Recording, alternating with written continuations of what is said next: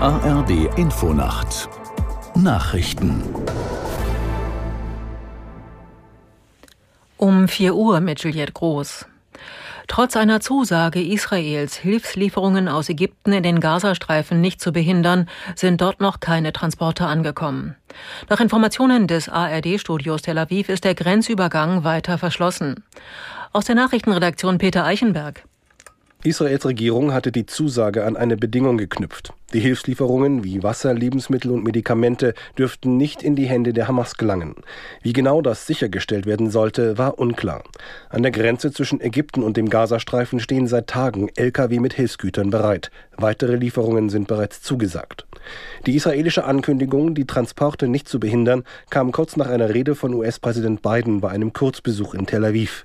Dabei sagte Biden Israel noch einmal die volle Unterstützung der USA zu. Der britische Premierminister Sunak wird Medienberichten zufolge heute in Israel erwartet. Laut Nachrichtenagentur PA will er dort unter anderem Israels Ministerpräsidenten Netanyahu und Präsident Herzog treffen. Danach seien Besuche in weiteren Hauptstädten der Region geplant, um auf diplomatischem Weg eine Ausweitung der Kämpfe zu verhindern.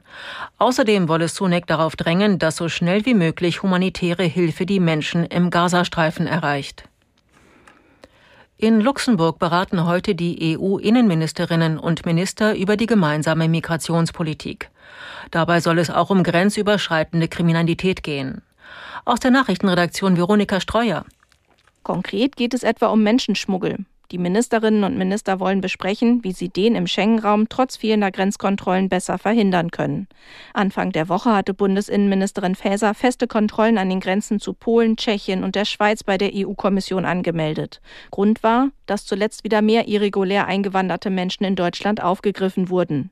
Außerdem will die Runde in Luxemburg über Migrationsabkommen für die Zukunft beraten. Eine solche Vereinbarung ist zum Beispiel mit Tunesien geplant. Die Fußballerinnen des VfL Wolfsburg haben die Gruppenphase der Champions League verpasst. Sie verloren das Rückspiel der letzten Qualifikationsrunde gegen Paris FC mit 0 zu 2. Das Hinspiel war 3 zu 3 ausgegangen. Es ist das erste Mal seit 2012, dass die Wolfsburgerinnen nicht in die Champions League Gruppenphase einziehen. Dagegen haben sich die Fußballerinnen von Eintracht Frankfurt qualifiziert.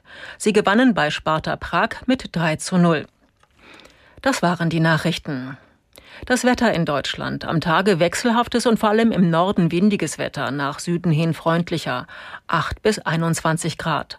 Morgen regnerisch, lediglich im Nordosten und Süden etwas Sonne, 6 bis 20 Grad. Samstag verbreitet wolkenreich und regnerisch 3 bis 17 Grad. Sonntag vorerst Wolken und Schauer, zum Abend hin aufgelockert.